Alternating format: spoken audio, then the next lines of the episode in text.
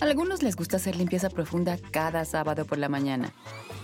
Yo prefiero hacer un poquito cada día y mantener las cosas frescas con Lysol.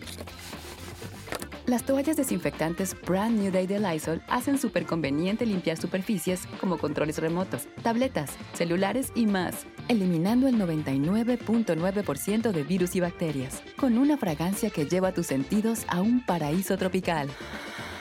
No solo limpies, limpia con Lysol. Con Verizon, mantenerte conectado con tus seres queridos es más fácil de lo que crees. Obtén llamadas a Latinoamérica por nuestra cuenta con Globo Choice por tres años con una línea nueva en ciertos planes al Nemery. Después, solo 10 dólares al mes. Elige entre 17 países de Latinoamérica como la República Dominicana, Colombia y Cuba. Visita tu tienda Verizon hoy. Escoge uno de 17 países de Latinoamérica y agrega el plan Globo Choice elegido en un plazo de 30 días tras la activación. El crédito de 10 dólares al mes se aplica por 36 meses. Se aplica en términos adicionales. Se incluye hasta 5 horas al mes al país elegido. Se aplican cargos por exceso de uso. Hola, ¿qué tal? ¿Cómo les va? Bienvenidos. Es un gusto saludarlos. Mi nombre es Felipe Cruz. Oigan, pues vamos a comenzar con nuestra historia de esta noche porque es una historia de verdad bastante, bastante fuerte y que miren, recuerden ustedes que hace esta semana, eh, apenas, ¿se acuerdan ustedes que un señor llamado Antonio Berumen se presentó en la fiscalía, ¿no? Porque tiene, bueno, tenía, ya dicen que ya quedó limpio, ¿no? Pero tenía una demanda interpuesta por un muchacho de nombre César. Cuando salen de, esta audiencia y nos enteramos que declararon inocente, bueno, casi lo declaran santo a don Antonio Berumen allá dentro de, de, la fiscalía. Toda la culpa fue para César, es que por qué no corriste, es que por qué no saliste, es que por qué no pediste ayuda. Y don San Berumen, pues imagínense nada más diciéndole, y usted señor, ni se preocupe, a usted lo ampara Diosito en el Vaticano y no hay nada, nada de que tenga que preocuparse. Eso de verdad que yo creo que nos llenó a muchos de coraje, de indignación, porque además ustedes dirán, es que era la palabra de Berumen contra la palabra de César. Pues no, porque además de la palabra de César, está la palabra de un Mauricio, Mauricio, Martínez, está la palabra de otros 10 muchachos, 20 muchachos, ya ni siquiera llevamos la cuenta de cuántas denuncias hay, y todos ellos coinciden en la misma versión de que este señor mañoso les metió mano, fíjense nada más. Pero estas injusticias que ocurren, créanme que no son nuevas, para nada, para nada.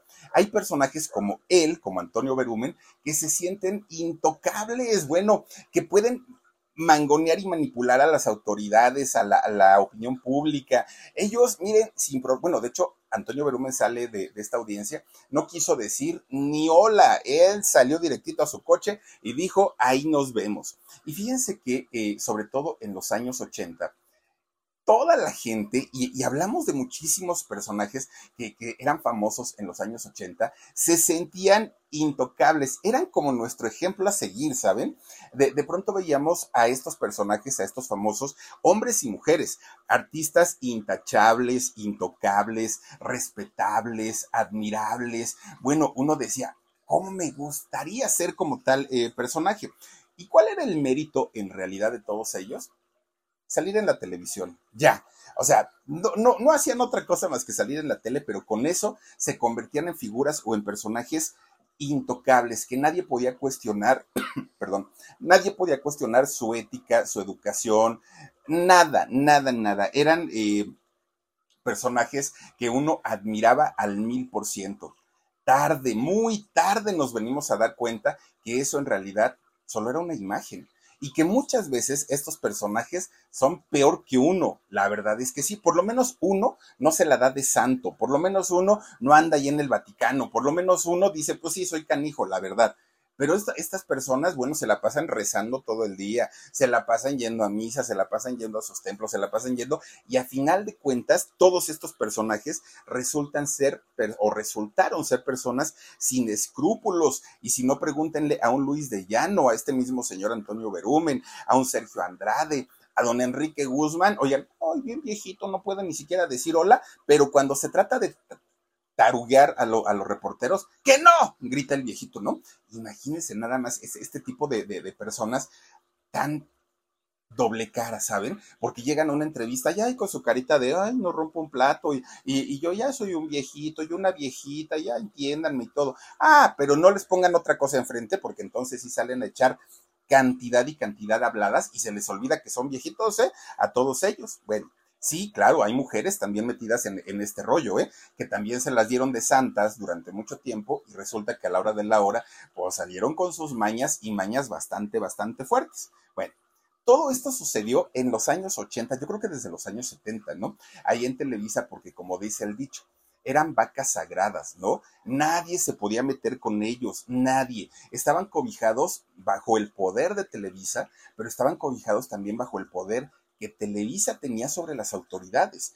Yo no sé si a estas alturas lo siga teniendo o ya no, pero que fue una realidad en aquellos tiempos, sí lo fue. Y si no, pregúntenle a figuras como un Raúl Velasco.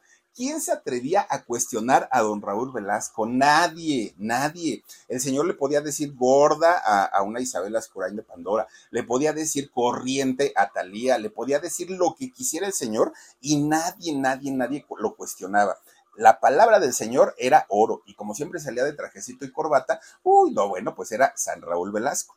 También estaba por aquellos años don Humberto Navarro, aquel que fue el primero que se puso la máscara de la, o la botarga, ¿no? De la pájara Peggy, sí, que sí, decía, ¿no? Y resulta que este señor, oigan, de, esa gente. Bueno, Yuri hace una película eh, biográfica hace muchos años, ¿no? Eh, relacionada cuando se hizo cristiana. Y resulta que hay una, hay una escena en esta película donde el personaje que hace a Humberto Navarro le avienta el dinero en la cara a Yuri, ¿no? Así de, ten, chamaca, ¿no? Un cheque se, se lo aventó era grosero, déspota, maleducado, eh, soberbio, bueno, una, una, cosa tremenda. Y Humberto Navarro fue el creador, productor, director de Chiquilladas, entre, uff, la carabina de Ambrosio y muchísimos programas, que uno creció con ellos, que uno eh, ahora sí que creció admirando no solamente a los actores que salían en estas series, sino también a los creadores. Y don Humberto Navarro, desafortunadamente, pues no era nada, nada, nada, nada de, lo que nos dijo ser en algún momento. Oigan, se imaginan ustedes un día cuestionar siquiera la integridad moral, ética de un eh, Jacobo Zabludovsky, por ejemplo, yo creo que a nadie nos pasó, porque lo veíamos al señor tan bien plantado, tan ecuánime, tuve la, la, pues no sé si la dicha o la desfortuna, la verdad, pero eh, de, conocerlo, fuimos compañeros de trabajo durante muchos años, él entró a trabajar a radio, no me acuerdo si fue por ahí del 2001, 2002, y pues prácticamente estuvo ahí hasta, hasta que murió don Jacobo Zabludovsky. Fíjense que, por cierto, eh, este año estaría cumpliendo 95 años. Este señor que eh, nació en la Ciudad de México, sí, ahí en el barrio de la Merced, pero en realidad, pues sus orígenes son, son judíos, ¿no? De hecho, todo lo que fue el centro histórico y el barrio de la Merced, uy, bueno, se los sabía y se los conocía prácticamente de principio a fin, porque él creció, ¿no? Don, don Jacobo. Fíjense que este señor, durante 27 años, fue el mero, mero, pero el mero, mero petatero de las noticias. No había otro que eh, tuviera un peso más importante a la hora de dar noticias. Este señor en 27 años le tocó hacer entrevistas algunas de ellas muy polémicas. Imagínense tener sentado ahí, ahí al lado de uno, a un Eugenio Salvador Dalí. No inventen. Y, Salvador Dalí con, con, lo piradito que estaba, bueno, hizo Jacobo, yo creo que una de sus peores entrevistas, ¿no? Con, Salvador Dalí. No sabía ni qué preguntar, ni qué hacer, ni cómo responder. Eh, entrevistó, por ejemplo, al Che Guevara. Imagínense ustedes haber tenido también al Che Guevara, ¿no? Eh, por ahí platicando con él, entrevistándolo. Miren, ahí está justamente con eh, Eugenio Salvador Dalí. Bueno, también le toca a Jacobo Zabludovsky narrar eh, el alunizaje, cuando en aquel 1969 llega eh, la, nave de la NASA a la Luna, que muchos dicen que es, fue un montaje, que eso no es posible, que no sé qué, que no. Como haya sido, el señor estuvo ahí narrando. Le toca narrar a, este Jacobo Zabludovsky el terremoto de 1985, que recordemos que él iba en su coche y él iba, que, que aparte nadie tenía teléfono en su coche, nadie pero él, pues siendo mero mero de noticias, resulta que sí tenía. Y fue narrando de, desde la parte de las lomas de Chapultepec en la avenida Reforma, que es al poniente de la ciudad, fue narrando y dijo, pues es que está todo bien, yo sigo viendo coche circular, no pasó nada, pero conforme se fue adentrando hacia el centro de la Ciudad de México, el terror y el horror, ¿por qué? Porque se da cuenta que había hoteles, oficinas, edificios caídos. Y cuando llega a lo que fue Televisa Chapultepec y ve que todo, todo Televisa estaba en, el piso, ahí es donde se derrumba don Jacobo Zabludovsky. Pero haber narrado este hecho, que además fue la única, el único medio por el cual nos pudimos enterar como ciudadanos de lo que ocurría eh, durante el terremoto, porque se cayeron las antenas de televisión de la mayoría de, de las estaciones de radio, no había luz eléctrica. Entonces, eh, esta narración, que de hecho está ahí en YouTube, esta narración que hace Jacobo Zabludovsky se quedó para la posteridad, ¿no? Un personaje muy, muy, muy polémico, pero además fíjense que eh, Jacobo, un soldado de Televisa, fiel al mil por ciento, que además siempre se decía que Jacobo había trabajado no solamente para Televisa, que había trabajado para el sistema. Todo lo que el gobierno quería que se dijera y se lo ordenaba a Jacobo Saludowski, la gente o quienes éramos todavía niños en aquellos años, yo tendría, pues no me acuerdo, ¿no? Para, el terremoto del 85, 10 años, pero todo era la ley. No se cuestionaba si era mentira o si era verdad. Si lo decía Jacobo, uy, no, bueno, era una realidad. Imagínense ustedes que cuando ocurre aquella matanza de estudiantes en 1968, sale don Jacobo Saludowski ahí en Televisa y dice, les tengo que contar que hubo un zafarrancho ahí en la Plaza de las Tres Culturas y hubo algunos heridos. Pasemos a otro tema. Con Verizon, mantenerte conectado con tus seres queridos es más fácil de lo que crees. Obtén llamadas a Latinoamérica por nuestra cuenta con Globo Choice por tres años con una línea nueva en ciertos planes al Nemery. Después, solo 10 dólares al mes. Elige entre 17 países de Latinoamérica como la República Dominicana, Colombia y Cuba. Visita tu tienda Verizon hoy. Escoge uno de 17 países de Latinoamérica y agrega el plan Globo Choice elegido en un plazo de 30 días tras la activación. El crédito de 10 dólares al mes se aplica por 36 meses. Se aplica en términos adicionales. Se incluye hasta 5 horas al mes al país elegido. Se aplican cargos por exceso de uso. Eso fue lo que dijo, cuando en realidad eso que ocurrió fue una masacre. Eso que ocurrió dejó por lo menos 300 personas fallecidas y muchísimos desaparecidos. Pero como era una orden del gobierno decir que todo estaba bien, todo era bonito, todo era felicidad, porque ya venían los, los Juegos Olímpicos, resulta que Jacob Zabludovsky dijo, un zafarrancho ahí con unos heridos nada más, ¿no? Fue lo que ocurrió en la Plaza de las Tres Culturas. Este, este señor, imagínense todo, todos los secretos que se llevó en, en, pues ahora sí que a la tumba, ¿no? De México, de presidentes, de políticos, de, de, de artistas, de todo mundo. Él sabía absolutamente todo. Bueno, cuando posteriormente hay las elecciones eh, presidenciales de 1988, donde gana un Carlos Salinas de Gortari y le roba la, presidencia a Cuauhtémoc Cárdenas, ¿se acuerdan ustedes? A don al, ¿cómo le decían? El Cuatemochas, ¿no? Bueno, resulta que Jacobo Zabludovsky en su noticiero sí llevó a todos los simpatizantes de Salinas de Gortari para que hablaran del tema de la caída del sistema y todo ese rollo, pero nunca llevó a la gente de Cuauhtémoc Cárdenas. Es decir, todo lo que el gobierno le ordenara a este señor lo iba a hacer, lo iba a decir, sí, pero a final de cuentas era una, una situación que pues en ese momento no sé si no nos dábamos cuenta, no había redes sociales, estábamos más cerrados, eh, éramos un poco más ignorantes. Ah, tómenlo como, como, sea. No había más opciones. Hoy ya no nos quedamos con una versión porque hoy si sale alguien a decir una nota, buscamos, ¿no? A ver qué tan cierto es, a ver qué tal real, qué tal real es, pero en aquel momento no era así.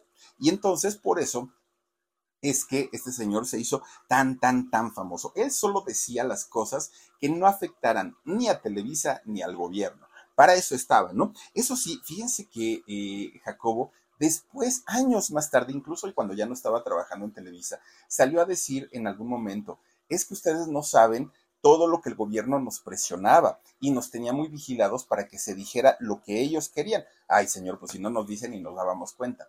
Sí, eh, es, eso fue lo que comentó. Bueno, es este señor eh, periodista, sí, pero también abogado. Fíjense que don Jacobo estudió en la UNAM y estudió Derecho eh, por allá. Y sí, él se convirtió durante 27 años en el máximo referente de la televisión y sobre todo en el área de noticias en México.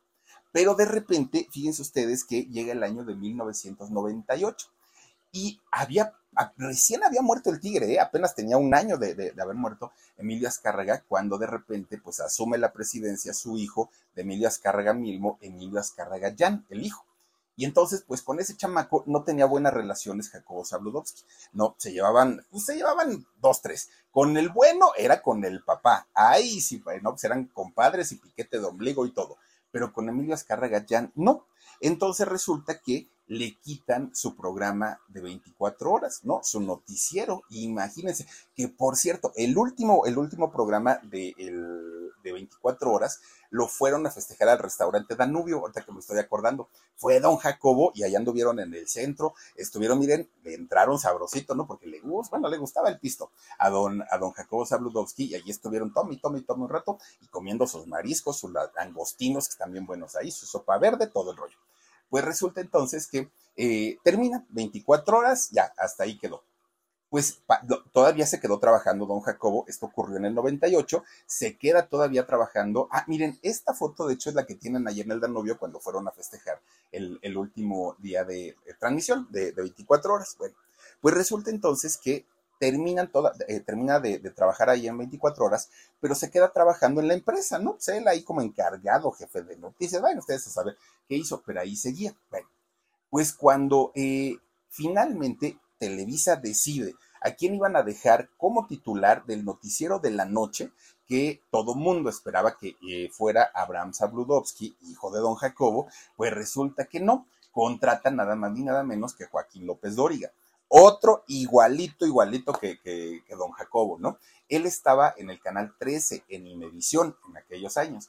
Y resulta que en esa transmisión del terremoto de 1985, Joaquín López Dóriga, muy jovencito, con un bigote negro, tipo Javier La Torre, estaba transmitiendo y dijo, no, la ciudad está excelente. Ya nos reportaron que si hay unos pequeños derrumbes, oigan, cuando la ciudad estaba tirada en el piso, resulta que, que, don López Dóriga estaba diciendo que todo estaba perfecto, que todo estaba tranquilo, que no se produjo todo órdenes del gobierno. Bueno, pues López Dóriga se queda en, lugar de don Jacobo ya en el estelar del programa de la noche, del noticiero de la noche, y Abraham, el hijo de don Jacobo, hace tremendo berrinche porque él quería ese lugar, sentía que le correspondía, pero Emilio Azcárraga no toma esa decisión, Emilio Azcárraga ya. Entonces, eh, Abraham, ay, mírenlo, ¿a poco no es como Javier la Torre? Esta noche en Hechos. Bueno, resulta que Jacobo, eh, perdón, Abraham decide renunciar a Televisa y don Jacobo, pues haciendo, haciendo un apoyo para su hijo, también renuncia. Se van después de años y años y años de trabajar en Televisa. En el año 2000 deciden agarrar sus chivas y salirse, irse, ¿no? Y es cuando a don Jacobo pues, lo contratan en, Grupo Radio Centro, comienza a trabajar haciendo radio, desplazan a José Gutiérrez Vivo, un, eh, comunicador muy importante en México, para meter, ¿no? Sacar Radio Monitor de, Grupo Radio Centro o Monitor eh, Radio y resulta que entra Jacobo Zabludowski. Bueno, pues digamos que ahí, pues, pues ya, ya, ya no sabemos de quién fue la culpa, ¿no? Eh, porque pues finalmente fue una decisión que tomaron los señores Zabludowski de salir de Televisa y hasta ahí pues todo estaba, estaba bien. Bueno, Jacobo estuvo haciendo radio prácticamente hasta el día en que murió, que fue en julio del año 2005. Pierde la vida don Jacobo, tenía 87 años y le da un derrame cerebral, que de hecho don Jacobo siempre eh, llegaba a platicar, yo de escuchón, a mí nunca me platicó directamente, pero yo escuchando, decía que él quería preparar su centenario de vida, ¿no? Que él quería llegar a los 100 años y que quería hacer un fiestononón tremendo, tremendo. Bueno, pues desde esos años la imagen de don Jacobo Zabludowski queda prácticamente intacta un personaje que sí había sido muy polémico, un personaje que eh, pues había contribuido de alguna manera también al rezago en, México, porque no informó a los mexicanos lo que estaba ocurriendo en el país, pero dentro de todo era una figura, yo creo que sigue siendo, ¿no? Una figura muy respetada y más en el mundo periodístico, una referencia indiscutiblemente don Jacobo por todo lo que le, le tocó vivir y por todo lo que le tocó presentar. Sí, hasta que se da a conocer una historia que lo dejó muy mal parado. Bueno, lo sigue dejando muy, muy, muy mal parado. Fíjense, se da a conocer el caso allá en Televisa de una persona, un muchacho llamado Gerardo Suárez Lomelí. Y ustedes dirán, bueno, ¿y quién pasa a ser Gerardo Gómez Lomelí? No, Suárez. Suárez Lomelí, pues, pues no me suena. En realidad, a mí tampoco me suena el nombre. Pues resulta que este muchacho, un jovencito, muy, muy, muy jovencito, que tenía el sueño de convertirse en actor. Un niño bien aparte, no, no era un muchachito que venía de un eh, estrato social bajo, no, un niño pues que tenía su, pues, digamos que su familia era de, buenos recursos. Resulta que este, este muchacho, que por cierto, al día de hoy debería tener este muchacho 53 años, él ya no vive. Resulta que este muchacho que nace en la Ciudad de México tuvo una carrera muy cortita, muy, muy, muy cortita, ay Dios mío, oye Omar, ese no es Ari Boroboy, se parece a Ari Boroboy, véanlo y es igualito. Ah, no, no, no, no, ya vi que no es, gracias Omar. Bueno, pues resulta que este muchacho tuvo una carrera de, eh, como actor muy cortita, muy, muy, muy cortita. ¿Por qué?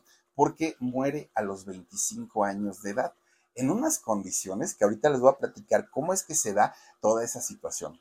Una vez que este muchacho, fíjense eh, que además un, un chamaco culto, como ustedes lo pueden ver, de rasgos muy finitos, un muchacho de, de, piel clara, pues típico galancito de Televisa, o por lo menos era el clásico, ¿no? De, de la gente que Televisa contrata normalmente para ser actores. De hecho, fíjense que él hizo sus estudios de primaria y secundaria siendo eh, bueno, más bien lo internaron en una escuela católica y solo para varones.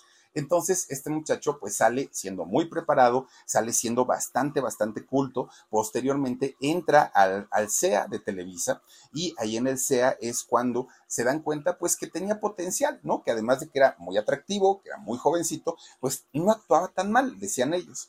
Entonces, este muchacho se busca un nombre artístico y como nombre artístico, él decide llamarse eh, Gerardo Heimer.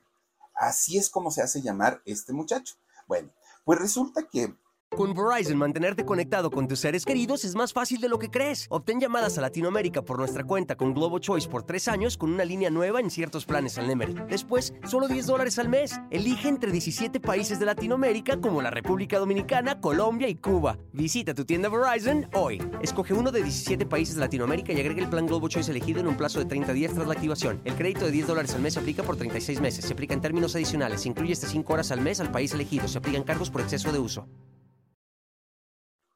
le dan su primera oportunidad allí en Televisa, en una telenovela que fíjense, justamente eh, la noche de ayer estuvimos platicando sobre pues el caso de doña Rebeca Jones, tan, tan, tan lamentable, que desafortunadamente pues ya no está con nosotros.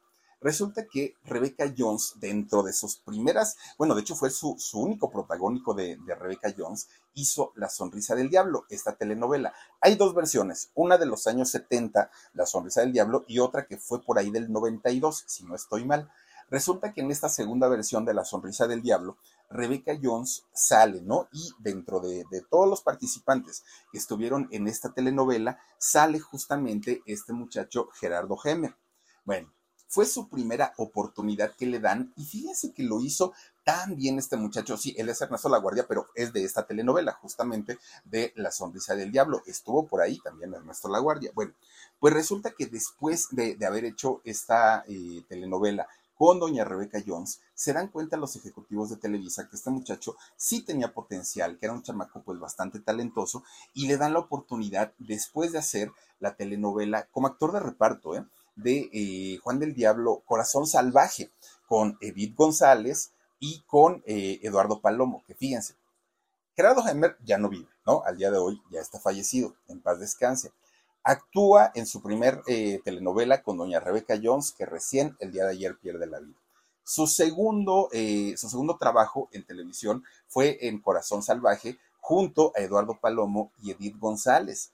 De los tres, ninguno de los tres eh, viven al día de hoy. Bueno, pues resulta que su carrera pintaba, ¿eh? Pintaba para convertirse en una carrera bastante, bastante exitosa. Bueno, de repente un día, don Valentín Trujillo, que don Valentín Trujillo todavía vivía en aquel momento, hizo una, una película.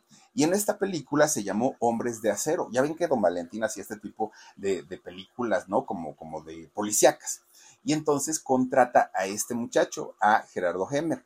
Y resulta que sale como coprotagonista en esta película este muchacho. Bueno, en Televisa siguió trabajando, hizo por ahí Mujer Casos de la Vida Real. Bueno, le daban y le daban y le daban papeles y le daban personajes. Resulta que de repente ¿Saben con quién le dan un papel muy importante en una telenovela ahí en Televisa? Nada más ni nada menos que con Carlita Álvarez, que también, miren, ahora sí que todo se va bailando, ¿no? Todo, todo, todo. Carlita Álvarez tampoco, tampoco ya no vive. Hace 10 años que Carlita Álvarez muere, ¿no? Por esta situación de anorexia y bueno, todo, todo lo que ella vivió. Resulta que se llamó Prisionera de Amor esta telenovela y fue en el año de 1994. Era en, en, esos años, Gerardo era el actor de moda, era el actor juvenil que salía prácticamente en todos lados. Bueno, para, aquellos años, en los años 90, estaba muy de moda, muy, muy, muy de moda la revista Eres. Uy, bueno, todos los artistas querían salir en la Eres. Luis Miguel, Salma Hayek, todos los mexicanos, obviamente artistas juveniles, querían salir en la Eres. ¿Por qué? Porque era una revista que se vendía muchísimo y era enfocada al público juvenil. Y si un artista quería realmente despuntar en, en el público juvenil, tenía que salir sí o sí en la revista Eres. Bueno, Gerardo sale en una portada justamente con la revista, en la revista Eres, y ahí mencionaron en la revista que Gerardo era casado, que Gerardo tenía una hija. Eso dijeron, ¿no? Cierto o no cierto, vayan ustedes a saber, pero eso comentaron en la revista porque resulta que muchas veces eso le da a los artistas o a los actores como un nivel de inalcanzables. Uy, ya es casado, uy, ya tiene una hija, uy. Y las chamaquitas pues enloquecen más. A veces es todo lo contrario y les prohíben decir que son casados o que tienen hijos. Pero a Gerardo le dijeron, tú di que eres casado, que tienes una hija y hasta ahí. Bueno, sale Gerardo Eneres y ya era prácticamente el ídolo juvenil del momento.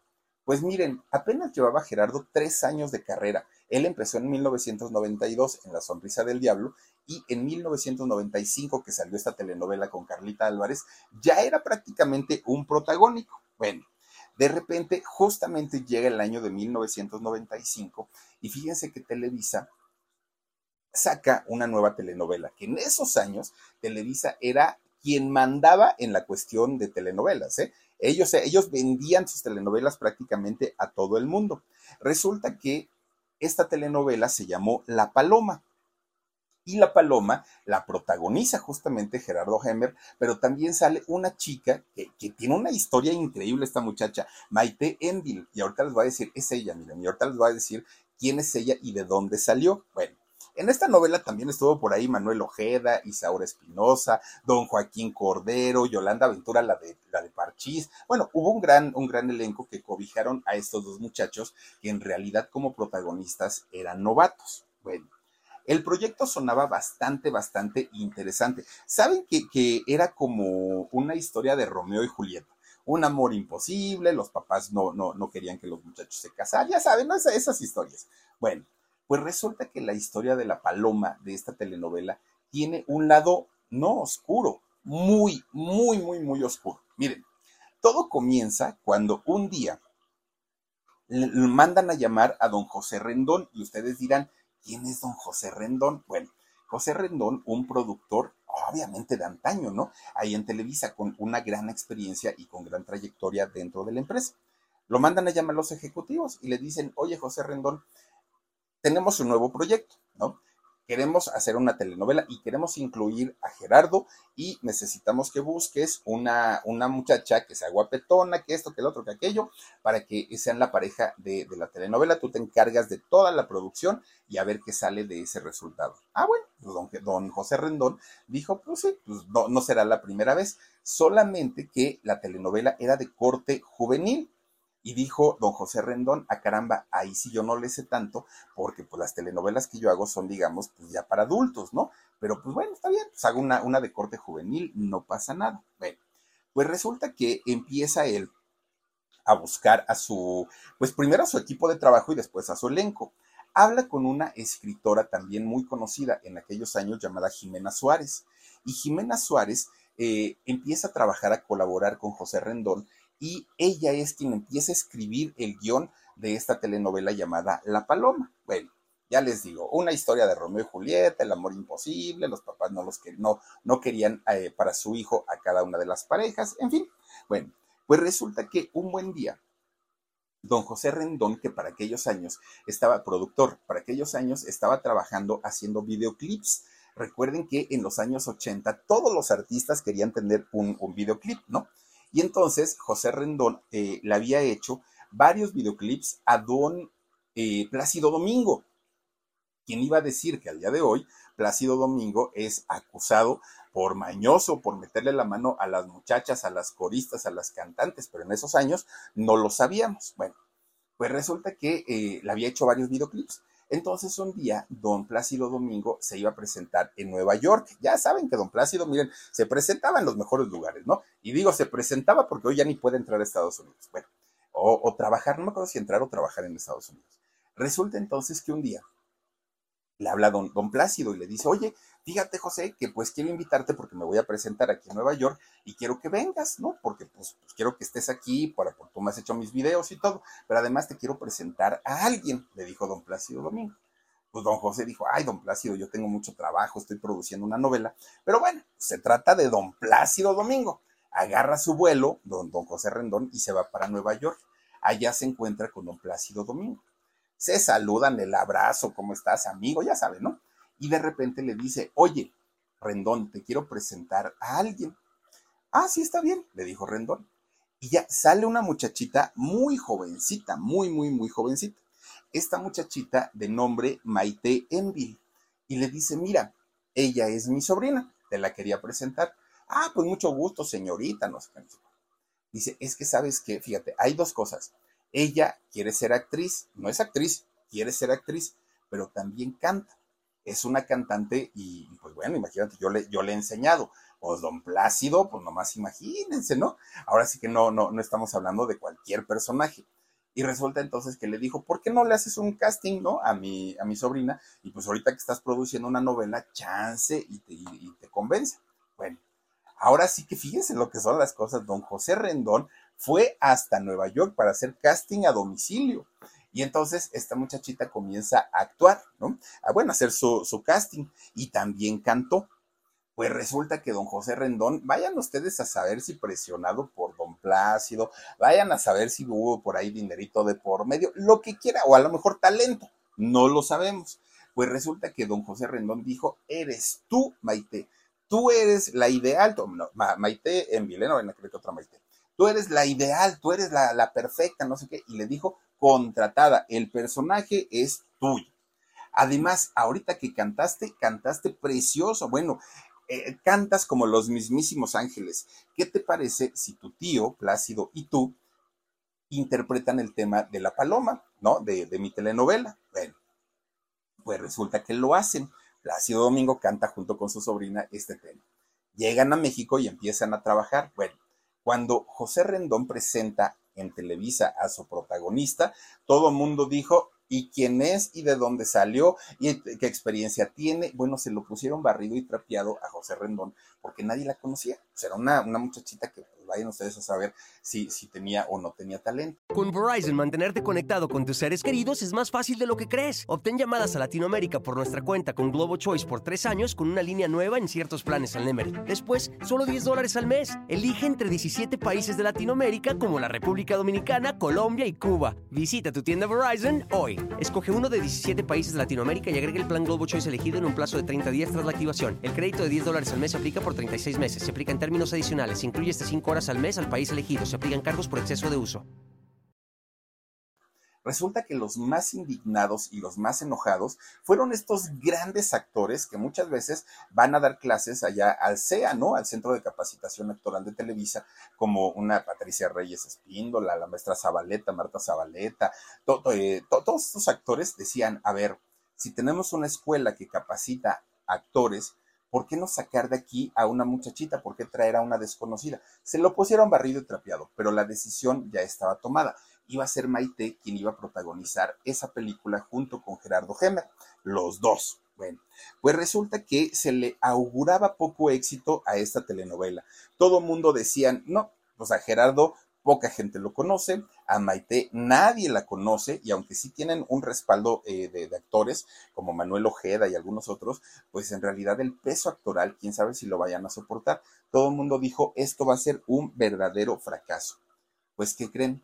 No hubo tiempo para descubrirlo, no hubo tiempo para saber si en realidad iba a funcionar la telenovela o no. ¿Por qué? porque solo estuvo al aire tres semanas. Tres semanas y tuvo que ser cortada, tuvo que sacar, eh, sacarse del aire eh, en, ese eh, año de 1995. ¿Por qué? Porque su protagonista, Gerardo Hemmer, este muchacho bien jovencito de tan solo 25 años de edad, murió. Y todo el mundo decía, ¿cómo? O sea, ¿de qué me están hablando? ¿qué es lo que sucede? Fue un 4 de septiembre de 1995.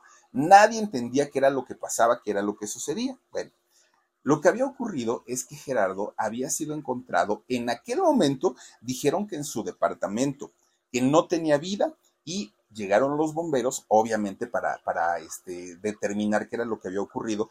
Y la causa oficial, lo que dijo la fiscalía, bueno, la Procuraduría del Distrito Federal de aquel, momento, es que Gerardo había muerto por intoxicación de monóxido de, carbono y que esto lo había provocado una fuga de gas butano, ¿no? Dejó alguna parrilla abierta y entonces, este, pues que el, el muchacho se ahogó. Eso fue lo que dijeron. Bueno, Obviamente la noticia inmediatamente, pues fue noticia no solamente en los periódicos, en las revistas, bueno, no había redes sociales y no olvídenlo, ¿no? En, en aquel momento, pero lo raro y lo curioso es que en, en, Televisa y en los noticiarios de Televisa hagan de cuenta que se gastaron dos segundos en dar la nota. Ya, ¿no? Murió el actor tal, tal, y hasta ahí quedó. Bueno, a pesar de que este muchacho era el, el joven o la joven promesa de, la actuación, que además tenía una telenovela que estaba al aire en aquel momento, que era La Paloma. O sea, debieron haber hecho un escándalo tremendo, tremendo. No fue así, ¿no? Además de todo, rapidito, rapidito las autoridades dieron el dictamen. O sea, tampoco es que, a ver, vamos a hacer un peritaje y a ver qué, es lo que sale. No, fue en cosa de que, ah, pues, ¿qué, qué, encontraron los bomberos? No, pues tal cosa. Ah, pues fue por, por intoxicación. Ya más o menos fue el caso de Hugo Sánchez Jr., este muchacho que también, ¿no? Decían que, ay, pues se ahogaron por, estaba con, un amigo, que se ahogaron por monóxido de, carbono porque dejaron abierta una, una parrilla, ¿no? O el, gas se les escapó. Ahí lo que sucedió es que eh, Emma, Emma, ay, ¿quién es esta? La, mujer, la mamá de, Hugo Sánchez Jr., se me fue el nombre ahorita, Emma, no me acuerdo, eh, es esta mujer. Fíjense que ella sí alegó y sí discutió era lo que había ocurrido y, se fue hasta las últimas consecuencias.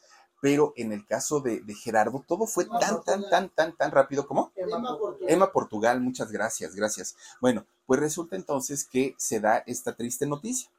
Aquí hubo varias cosas muy extrañas. Miren, cuando llega el grupo de bomberos al departamento donde murió Gerardo, resulta que empiezan a checar todo lo que había ocurrido, todo y resulta que encuentran que una de las ventanas, que además era una ventana muy grande del departamento donde estaba Gerardo, estaba abierta, totalmente abierta. Y entonces los bomberos dijeron, no, no, no, esto no pudo haber sido una, intoxicación, porque si la ventana estaba abierta, el gas estaba escapando por ahí y no, no, no, o sea, a lo mejor pues sí se pudo haber eh, intoxicado, pero no muerto, pero, pero no fallecido. Y resulta que esa versión van y la dicen a la, a la Procuraduría, ¿no? Dicen, ¿saben qué? Encontramos la, la escena de, pues, la escena del crimen, ¿no? Así y así y así, la ventana estaba abierta. Bueno, pues fueron los fans los que llegaron a decir, a ver, señores de la Procuraduría, ¿cómo es entonces que dicen ustedes que se ahogó cuando en realidad estaba la ventana abierta? ¿Saben qué contestó la Procuraduría? La Procuraduría dijo, sí, efectivamente la ventana estaba abierta. Pero eso fue porque después de que el muchacho murió, resulta que hubo mucho aire y entonces el aire azotó la ventana y la abrió. No crean que él se levantó y la abrió. No, no, no, eso ya fue abierta mucho, mucho tiempo después. Imagínense nada más la, la cosa. Ahora, lo raro y lo extraño es que la familia de Gerardo Hemmer aceptó esa versión. Ellos nunca cuestionaron, nunca se preguntaron, nunca dijeron, oigan, eso no me suena lógico. Ellos simplemente dijeron, ok, está bien, no pasa absolutamente nada. Pues Televisa, la empresa para la que trabajaba Gerardo, donde eh, pues él era el protagonista de uno de sus productos que además tenían la esperanza de venderlo prácticamente a todo el mundo, Televisa avaló la, la resolución el dictamen que dio la, la Procuraduría en aquel momento.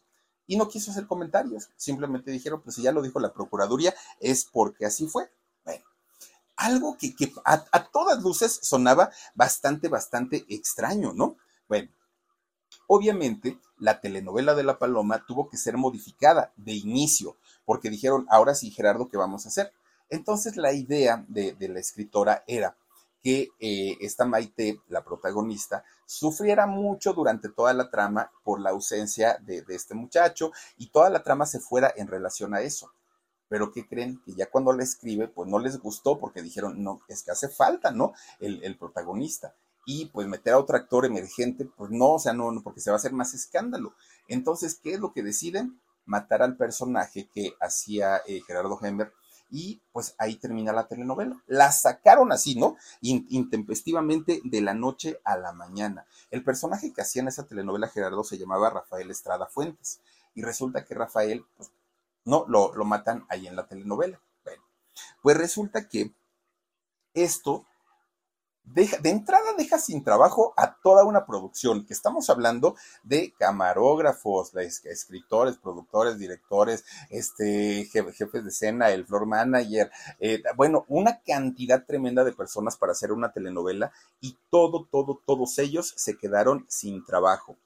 Después, Maite, que, que es esta niña, que además era su primer personaje, su primer participación importante en la televisión mexicana, cayó en una tremenda depresión, pero en una depresión tremenda. Se alejó del medio artístico, ya dijo, no, no, no quiero volver a saber nada, y regresó a las telenovelas hasta 1999, que fue cuando sale en la telenovela de Tres Mujeres, ¿no? Una, una telenovela, esa sí fue muy exitosa de, Televisa. Hizo un personaje secundario ahí, Maite, pero finalmente ya había regresado. Bueno, después de ahí, los personajes que hizo Maite fueron prácticamente de villana. Ella se convierte en, una, en una villana de, pues de las más recurridas ahí en Televisa. Después se casó. ¿Y saben con quién se casó?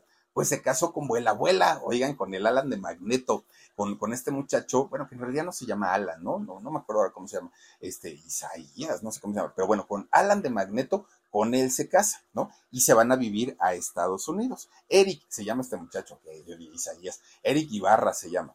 Bueno, pues resulta que se casan ellos y hoy ya no están casados, ya están divorciados y finalmente pues están, eh, esta muchacha ya sigue trabajando, pero ya les digo cómo, con personajes de, eh, ¿cómo se llama? Secundarios. Bueno, ustedes dirán, híjole, pues cuántas cosas pasaron en esa novela.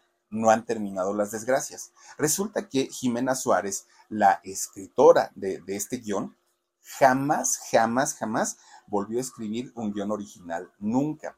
No hay motivos, no hay razones, simplemente no, no se dio. ¿Qué pasó con don José Rendón, el, eh, productor de esta telenovela?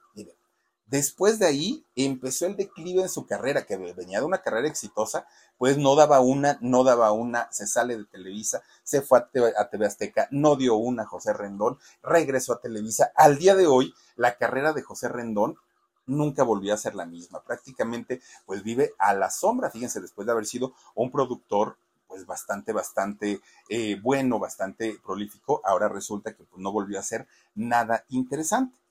Con Verizon, mantenerte conectado con tus seres queridos es más fácil de lo que crees. Obtén llamadas a Latinoamérica por nuestra cuenta con Globo Choice por tres años con una línea nueva en ciertos planes al Nemery. Después, solo 10 dólares al mes. Elige entre 17 países de Latinoamérica como la República Dominicana, Colombia y Cuba. Visita tu tienda Verizon hoy. Escoge uno de 17 países de Latinoamérica y agrega el plan Globo Choice elegido en un plazo de 30 días tras la activación. El crédito de 10 dólares al mes se aplica por 36 meses. Se aplica en términos adicionales. Se incluye hasta 5 horas al mes al país elegido. Se aplican cargos por exceso de uso. Eso no fue lo peor del asunto. No, no, no, no. Resulta que hay un, eh, bueno, es, que ya murió. Eh, había un, eh, periodista de espectáculos muy reconocido, muy, muy reconocido y además que era muy polémico. Este personaje, fíjense que tuvo varias amenazas de muerte, no una, varias, varias amenazas, porque siempre sacaba temas muy escabrosos y que, pues sí, de alguna manera pisaban callos, ¿no? Lastimaban de, de, pronto, pues sobre todo la buena imagen de muchos, muchos, muchos de los grandes artistas intocables de allá de Televisa.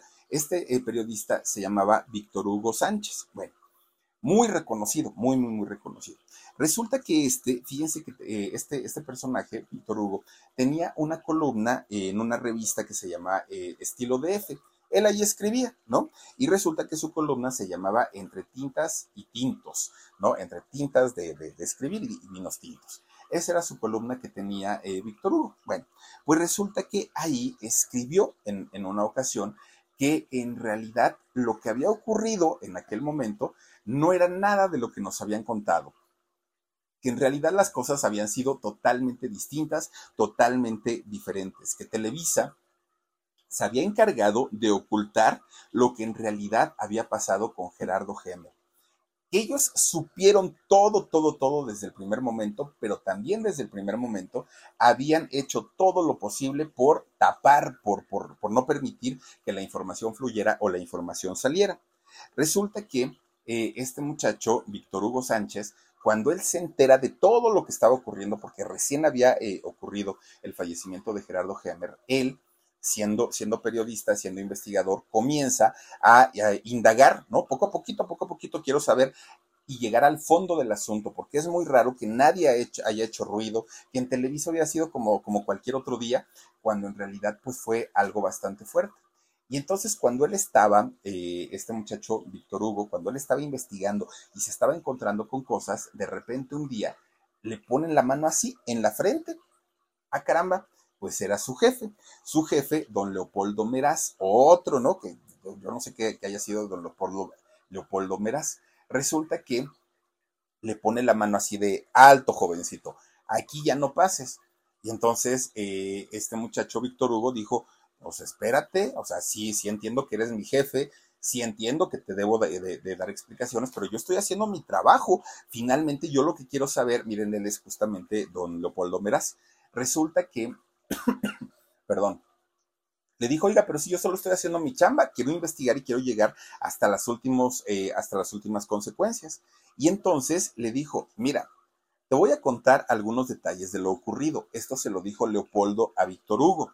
Y le dijo, y te sugiero de la manera más amable, cordial y atenta que ya no le rasques, ya no le rasques al tema. Le, dijo, mira, vente, vamos a mi oficina. Se lo lleva don Leopoldo a Víctor Hugo. Lo sienta, ¿no? Y en su gran oficina, imagínense, pues él como, como, como el jefazo. Y le dice, tómate un tequila. Ay, señor, no toma mucha. Que te tomes un tequila. Lo vas a necesitar, le dijo don Leopoldo. Todo esto es versión de, de Víctor Hugo. Y le dijo, mira, ese día que ocurrieron las cosas, yo desde muy tempranito, muy, muy, muy tempranito, le llamé al director del periódico Ovaciones. ¿Quién era el director del periódico Ovaciones en ese momento? Era nada más ni nada menos que don Jacobo Zabludovsky. Y Jacobo le dijo, a Gerardo lo mataron. A Gerardo le cortaron sus genitales y sus genitales se los dejaron dentro de la boca. Esto fue lo que le comentó don Jacobo Zabludovsky a Leopoldo Meraz. Y le dijo, ¿y sabes por qué? Porque al parecer Gerardo andaba con alguien, pero ese alguien era casado. Y entonces, pues don Leopoldo dijo, a ver, espérate, ¿casado o casada? No, no, no, era casado. Además, él no vivía en ese departamento donde murió. Ese era un departamento de solteros y ahí se veía con su amante. Eso se lo dijo supuestamente don Jacobo Zabludovsky a Leopoldo Meraz y Leopoldo Meraz se lo comenta a Víctor Hugo. Bueno, pues total, le dijo, ya te das, ya te vas dando una idea que las cosas están bastante, bastante fuertes. Mira, esto es mucho más grave de lo que tú crees. Entonces, pues mejor deja así las cosas porque además, dijo don Leopoldo, a mí me ordenaron altos ejecutivos de Televisa que dejara las cosas así, que ni siquiera le diera cobertura al tema, que ya lo, lo, sepultáramos, lo enterráramos. Bueno, Obviamente para Víctor Hugo eso fue pues un shock, ¿no? Porque, porque dijo, a ah, caramba, o sea, la investigación que yo estaba haciendo no estaba tan errada, en realidad pues sí hay algo muy, muy, muy turbio detrás de todo esto. ¿Y por qué los altos ejecutivos de Televisa le ordenarían a Leopoldo Meraz que dejara las cosas así y que ya no investigara. Bueno, pues resulta que para aquel momento, Gerardo, que se había anunciado en la revista Eres que era un hombre casado y que tenía una hija, pues no, comienzan las versiones que en realidad era gay y que además de ser gay, eh, ese departamento lo utilizaba única y exclusivamente para tener encuentros sexuales. Miren, este Víctor Hugo se da cuenta que en realidad Gerardo había sido víctima de un crimen y no había sido, y sobre todo un crimen pasional. Y, no tenía nada que ver con la fuga del gas, este, del gas butano ni, ni nada de eso. Toda la historia que estaba armando Víctor Hugo cuadraba ahora. Toda esa historia ya no eran como piezas sueltas. Ahora decía, tiene sentido lo que me está diciendo. Bueno, pues por eso es que eh, la, la versión de la ventana abierta que habían visto los bomberos la habían descartado las mismas autoridades. Incluso hubo vecinos de ahí del mismo edificio que salieron a decir, es que esa ventana siempre la deja abierta, siempre está abierta, nunca se cierra. ¿Cómo es que las autoridades vienen a decir ahora que eh, la abrió el aire? Eso no es cierto. Pues ni así la, la, Procuraduría cambió la versión que había sido el aire que, que había abierto esa ventana. Bueno, pues total, cuando todos los vecinos empiezan a hablar, cuando se empieza a murmurar de todo eso, la Procuraduría rapidito, rapidito sale a hablar y salen a decir, todo lo que están diciendo sobre el caso de Gerardo Hemmer es mentira. La verdad la tenemos nosotros, ya está en un expediente y este muchacho murió ahogado, asfixiado por el monóxido de carbono. Eso fue. Bueno, pues es cuando Televisa comienza a ser señalada por encubrimiento, por encubrir ese eh, ese homicidio que finalmente así es como se manejó en aquel momento. Bueno, hubo, según las versiones que corrieron en aquel momento, un alto ejecutivo de, Televisa que era el amante de, Gerardo y que ese ejecutivo era casado y que Televisa nunca iba a permitir que el nombre de ese ejecutivo quedara manchado, y menos por un escándalo de homosexualidad. Eso nunca. ¿Y saben por qué? Esto ocurrió en 1995. Resulta que en 1993 en Televisa se habló muchísimo, muchísimo de una supuesta redada que hicieron allí en Televisa para limpiar la empresa de homosexuales. Imagínense, yo creo que quedaría vacía, pues, pues cómo, ¿no? Resulta que supuestamente esta empresa se había dado a la, a la tarea o a la labor de despedir a toda la gente que tuviera esta orientación sexual. Y entonces, pues no iban a permitir que ahora, después de esta, ¿cómo, cómo le llamaron? La racia le llamaron a, a este evento o movimiento que tuvieron no iban a permitir que después de esto, ahora un ejecutivo, alto ejecutivo, saliera con que tenía un romance con Gerardo Hemer. Y eso había sido pues la razón por la cual habían mandado pues a, callar toda esta situación de Gerardo Hemer. Bueno, pues resulta que se hablaba que si era tal, que si un accionista, que si un, un productor, que si un director, que bueno, se habló de mucha, de mucha, de mucha gente. Y cuando empiezan finalmente a atar cabos y a soltar un poquito de información de lo que había ocurrido, se supone, se supone que estos dos personajes habían mantenido durante, Gerardo y el amante, habían mantenido durante mucho tiempo una relación sentimental, ¿no? Una, una relación afectiva. Pero de pronto Gerardo había sido infiel, ¿no? Había cometido una infidelidad. Obviamente, eh, el, amante se enferma de celos y le comienza a reclamar de una manera tremenda eh, a, Gerardo. Imagínense que, tanto eh, exasperó a Gerardo que Gerardo en un acto de desesperación, según las versiones que corrieron en aquellos años, pues le dijo que si lo seguía molestando, que si lo seguía acosando y le seguía reclamando, que Gerardo no tenía ningún problema en salir y contar toda la verdad toda la verdad, ¿no? A quien fuera, a, los noticieros, a las revistas, a quien fuera, de esa relación con este hombre casado y con este personaje tan, tan, tan importante de la televisión. Bueno, pues resulta que con Verizon, mantenerte conectado con tus seres queridos es más fácil de lo que crees. Obtén llamadas a Latinoamérica por nuestra cuenta con Globo Choice por tres años con una línea nueva en ciertos planes al Nemery. Después, solo 10 dólares al mes. Elige entre 17 países de Latinoamérica como la República Dominicana, Colombia y Cuba. Visita tu tienda Verizon hoy. Escoge uno de 17 países de Latinoamérica y agrega el plan Globo Choice elegido en un plazo de 30 días tras la activación. El crédito de 10 dólares al mes se aplica por 36 meses. Se aplica en términos adicionales. Se incluye hasta 5 horas al mes al país elegido. Se aplican cargos por exceso de uso en aquellos años mucha gente se preguntaba, pero ¿quién es? ¿Pero quién es? ¿Por qué no dicen? ¿Por qué no dicen? ¿Por qué no dicen? Pues tuvieron que pasar 20 años de este eh, suceso, de este hecho, para que se supiera el nombre de este personaje. Según estas versiones, el nombre de este personaje sería don Jacobo Zabludovsky. Ustedes dirán, ¿cómo? Don Jacobo, un hombre casado, un hombre respetable, un hombre... Miren, a estas alturas, en este 2023, ya nos, ya, la, la verdad es que nos hemos llevado cada chasco y ya no metemos las manos al fuego por nadie. Antes podríamos haber dicho, no, imposible, no, no, no, no, no, eso no. Después de todo lo que hemos visto con todos estos personajes, ay, ya, o sea, eso es, es pan con leche, ¿no? O sea, en realidad, pues creo yo que ya a nadie nos sorprende. ¿Cómo es que sucede esto? Ah, que por cierto, que gran amigo de ellos dos, tanto de Gerardo Gemer como de, don Jacobo, era el joven Murrieta, Heriberto Murrieta, que él conocía esta historia, que él sabía que, los dos tenían un romance, que no sé qué, no sé qué. Embarraron al joven Murrieta en aquel momento.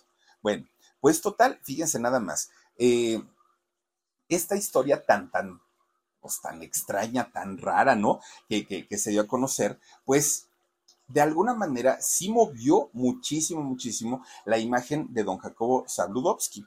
Porque, bueno, hoy ya no está aquí ni Gerardo ni don Jacobo para poder confirmarlo o desmentirlo, para poder decirnos si sí o si no.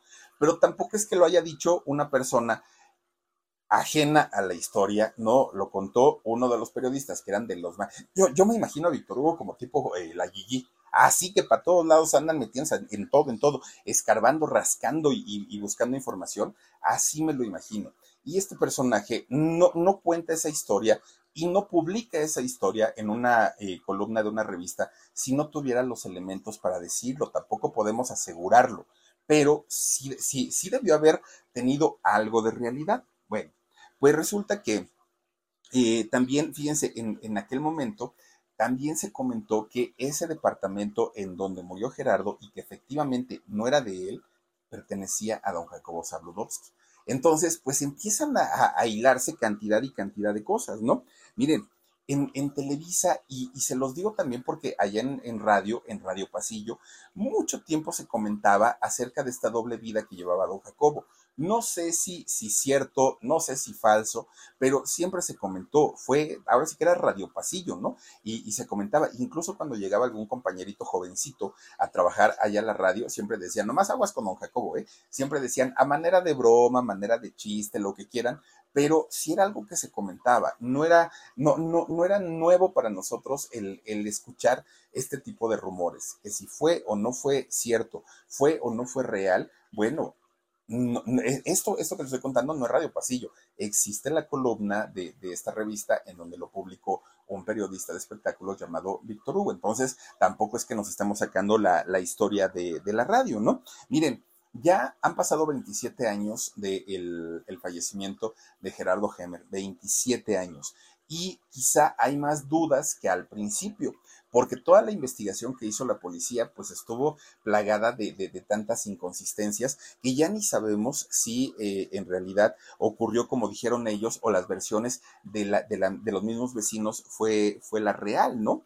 Fíjense, todavía después de 27, de 27 años, la familia de Gerardo guarda silencio, no salen a hablar, no mencionan absolutamente nada. Ay, Dios mío, espérenme porque se nos, se nos fue el audio. Mm. A ver, Omarcito, nada más chécame que, estemos, este, ya. ya, estamos. Ay, gracias. Que se dejó de oír, ¿eh? Perdón, perdón. Oigan, pues resulta entonces que la familia de Gerardo no dice nada. Y, es tan triste porque salen y salen y salen versiones y la familia nunca comenta nada, ni para bien ni para mal. Mucha gente incluso dicen que la familia de Gerardo Hemer vive amenazada, ¿no? Y amenazada por qué o por quién, pues ni siquiera lo sabemos, pero no hay una, una parte de la familia que salga a decir, que salga a exigir o que salga a desmentir, oigan, todo eso que comentó Víctor Hugo y lo que se, está diciendo, pues no es cierto, no es real, o sí, sí efectivamente sucedió. Todo mundo calla. Está bien que, don, que, que Gerardo ya no esté, está bien que don Jacobo tampoco esté, pero creo yo que tampoco se puede manchar el nombre de una persona y tampoco se le puede quitar la vida a una persona sin que haya consecuencias. Se trate de Televisa, se trate de Jacobo, se trate de quien se trate, creo yo que las autoridades sí estarían en la obligación de investigar qué fue lo que ocurrió en realidad con este muchacho. Fíjense, 25 años tan solo tenía, 3 años en el medio y eso le sirvió y le bastó para destrozar su vida trabajando ahí en Televisa. Pues son, son de las muertes quizá más extrañas y más raras en el medio del espectáculo por cómo pasaron las cosas, pero sobre todo por lo que se habló después de ocurrido este suceso. Verdad o mentira, ya les digo, a estas alturas uno ya ni siquiera puede tener la seguridad de que ocurrió o de que no ocurrió. Ya no existen estos personajes que, como decía Pedrito Sola, son intocables. No, que intocables ni que nada. Todos, todos hacemos cosas buenas, hacemos cosas malas. Pero cuando tienes la protección de una empresa como Televisa y la protección de las autoridades, se pasan de listos. La verdad es que sí, y ejemplos tenemos cantidad y cantidad. Descanse en paz Gerardo Hemer, y pues bueno, ya de paso, pues también don Jacobo Saludowski y toda, toda, toda la gente que se vio afectada por esta situación tan terrible. Pero bueno, pues ahí está esta historia de encubrimiento por parte de Televisa. Y imagínense, esa es de las que sabemos, se pueden imaginar cuántas más que ni idea tenemos que han ocurrido ahí y en otras empresas y, que nos han ocultado, bueno, ya ni para qué decir. En fin, oigan, pues vamos a despedirnos y vamos a saludar quienes nos hacen el favor de conectarse con nosotros eh, esta noche. Y a ver, tenemos por aquí a Daphne Lumière, dice, órales, ahora sí que me dejaste con el ojo cuadrisco, Philip. Dice, me quedo, me quedó cuadrado y visco con esa historia. No, de verdad, Daphne, pues, pues, imagínate cómo nos quedamos nosotros. Dice Mari Turner, dice, a lo mejor por respeto a sus hijos de don Jacobo. Bueno, es que, es que ahí tendrías que ver, Mari, dicen por ahí de que lloren en tu casa, que lloren en la mía, ¿no? Pero una de dos, por respeto a los hijos de don Jacobo, pero es la vida de Gerardo Gemer. O sea, sí, respeto para la familia, pero también respeto para, para mi hermano, para mi hijo, para quien haya sido en sus vidas Gerardo Gemer. Y creo yo que en ese caso los dos merecían respeto. Y las historias no nacen de la nada, tienen un origen. Y ese origen, ya lo vimos, fue Víctor Hugo y él, él fue lo que, lo que comentó y dijo nombres involucró a Leopoldo Meraz, o sea, tampoco es que haya dicho, o sea, me ocurrió un día decirlo, involucró nombres y eso sí le da eh, más seriedad al asunto. Regina Huerta dice, está como otro tipo, Raúl Velasco, qué miedo, no pueden pasar, qué fuerte, qué, qué fuerte de eso, sí, sí, sí, sí, horrible.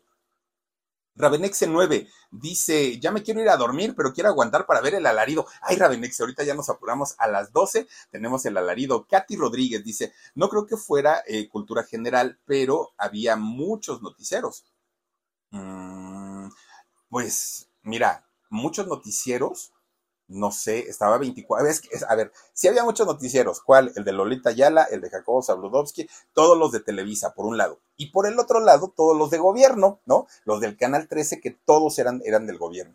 Así como noticieros, muchos, no. Hoy sí, hoy existían, bueno, hoy existen noticieros en las redes sociales, en Facebook, en Twitter, en Instagram, en todos lados, y ya no nos quedamos con una versión. En aquellos años, te lo digo porque yo pertenezco a esa generación, si no veías a Lolita ya la veías a esta, ¿cómo se llama? Eh, Guillermo Ortega. Si no veías a Guillermo Ortega, veías a don Pedro Ferriz eh, Santa Cruz. Pero todos eran o de Televisa o de Tebasteca. No había más. Y todas las noticias pues, eran prácticamente lo mismo. No existía el debate porque era lo que el gobierno decía. Pero de que habían más noticieros, claro que sí. Katy Rodríguez dice, no, ah, bueno, ok. Dice, a ver, a ver, eh, Atenea Promacos. Dice, ¿sabes que ahorita se abrió la puerta de mi recámara y estaba con llave? ¡Ay, Dios mío! Atenea, cuéntanoslos en un correito para el alarido y te lo vamos a agradecer enormemente. Catalina Celina Altamirano dice, buenas noches, papucho, saluditos desde Zumpango. Ahora, te, escuchaste como, como la doña Lencha, papucho, decía la doña Lencha. Échenme más saluditos, por favor. Dice por aquí Carlitos Cuevas. Hola, Philip, saluditos desde Oaxaca. Hola, paisano, te mando un fuerte abrazo. Tizugi dice, hola, Philip, con eh, Redada se quedó, se, con Redada se quedó vacía Televisa. A ver, ahora como don este, don, don, don multimillonario, ¿cómo se llama? Don Ricardo Salinas Pliego a ver, atacando a la comunidad gay. Señor, ¿a cuánta gente de la comunidad tiene sentados allí en sus foros? No se haga, ¿para qué anda echándole ahí las habladas? no de veras que da tanto coraje. Blan o las Cuaga dice, hola Filip, me encanta cómo narra las historias. Ya di mi like, saluditos. Gracias, Blan. Te mando un fuerte abrazo. Y por último tenemos aquí a Teresita Godínez. Dice, ¿quién se lo iba a imaginar tan decente que se veía? Es que todos ellos, todos, todos, o sea, en buena onda tú los ves y mira hasta su corbatita y bien de sentido, ah, mm, son los peores, los peores, los peores. En fin, oigan, pues ya nos vamos. Muchísimas gracias a toda la gente que se conectó con nosotros, se los agradezco enormemente. A quienes nos van a acompañar en el alarido en un ratito, también se los agradezco muchísimo. Y a todos, a todos ustedes, gracias de verdad, muchachas, muchachos, por no dejarnos solitos todas las noches. Mañana, si Dios permite, vamos a cerrar la semana con una historia no, bueno, ya, ya la tengo y, créanme que es de esas historias que dice uno, con razón a veces uno ya no sabe ni en qué creer, ni en qué, ni en quién. Ya mañana les platico, pero está bien buena, no se la pierdan por favor. Y también recuerden que tenemos en shock a las 2 de la tarde. Nos vemos en el alarido, ya nos vamos a agarrar el, el, el metro porque si no nos cierran, cuídense mucho, cuídense, cuídense mucho, adiós. Ahora cuídense, yo de dónde saco esas palabras. A algunos les gusta hacer limpieza profunda cada sábado por la mañana. Yo prefiero hacer un poquito cada día y mantener las cosas frescas con Lysol. El limpiador multiusos de Lysol limpia y elimina el 99.9% de virus y bacterias. Y puedes usarlo en superficies duras no porosas de la cocina, baño y otras áreas de tu casa. No solo limpies, limpia con Lysol. Con Verizon, mantenerte conectado con tus seres queridos es más fácil de lo que crees. Obtén llamadas a Latinoamérica por nuestra cuenta con Globo Choice por tres años con una línea nueva en ciertos planes al Nemery. Después, solo 10 dólares al mes. Elige entre 17 países de Latinoamérica como la República Dominicana, Colombia y Cuba. Visita tu tienda Verizon hoy. Escoge uno de 17 países de Latinoamérica y agrega el plan Globo Choice elegido en un plazo de 30 días tras la activación. El crédito de 10 dólares al mes se aplica por 36 meses. Se aplica en términos adicionales. Se incluye hasta 5 horas al mes al país elegido. Se aplican cargos por exceso de uso.